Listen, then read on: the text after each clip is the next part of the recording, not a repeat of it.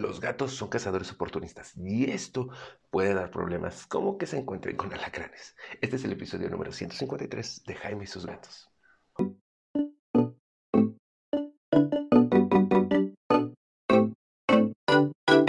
Hola, ¿qué tal? ¿Cómo están? Yo soy Jaime, soy un cat lover, un amante de los gatos. Y si bien mis gatos les gusta cazar uno que otro insecto, por lo general son moscas. Así que nunca hemos tenido problemas de enfrentarse a alacranes. Aunque sí, en la veterinaria en la que trabajo, mi veterinaria aquí en Querétaro, Así nos ha pasado casos de gente que a sus gatos les ha picado un alacrán. El alacrán aquí en Querétaro, la verdad es que no es tan peligroso. Es uno chiquito, güerito. Sí es doloroso, sí genera como entumecimiento, sí genera eh, pero no ha habido tantos casos en mi veterinaria o que conozcamos alrededor de animalitos que han muerto por piquete de alacrán. Sin embargo, dependiendo del tipo de alacrán que le pique a tu gato, tienes que tener cuidado. ¿Por qué? Porque sí hay alacranes que pueden ocasionar un daño mayor e incluso la muerte. ¿Por qué? Porque también depende de cómo reaccione tu gato, ¿no? O sea, Así como vemos gente que reaccionamos más, yo por ejemplo reacciono muy feo a los piquetes de insectos, de abejas. Hay personas que les pica una abeja y no les pasa nada. Mismo caso con tu gato. Entonces, ¿qué es lo que tienes que hacer en caso de que creas o veas que a tu gato le picó un alacrán? Si viste al, bicho, atrápalo mátalo y deténlo. Que podamos identificar los veterinarios, bueno, que puedan identificar los veterinarios que alacrán le ha picado a tu gato. ¿Para qué? Porque si hay que aplicar algún suero, sepan de qué tipo de alacrán, porque no es el mismo. Hay veces que varía de uno a otro. O bien para que el veterinario diga, ah, ¿sabes qué? No te preocupes, ese alacrán no es venenoso, solo es doloroso. Número dos, ve a tu gato, ve cómo reacciona. Ve si se le está inflamando, si está convulsionando, si puede respirar o no.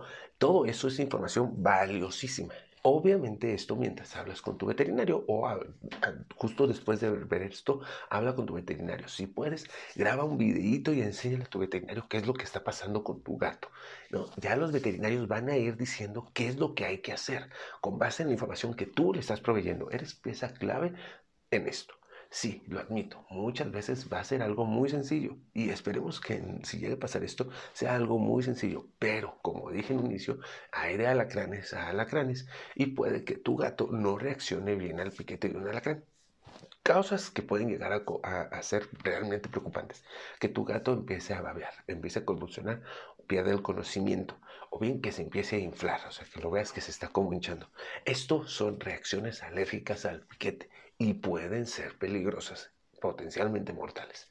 Si sabes que en tu zona hay muchos alacranes, acércate a tu veterinario y dile si puedes tener una especie de kit de primeros auxilios en el caso de que un alacrán le pique a tu gato.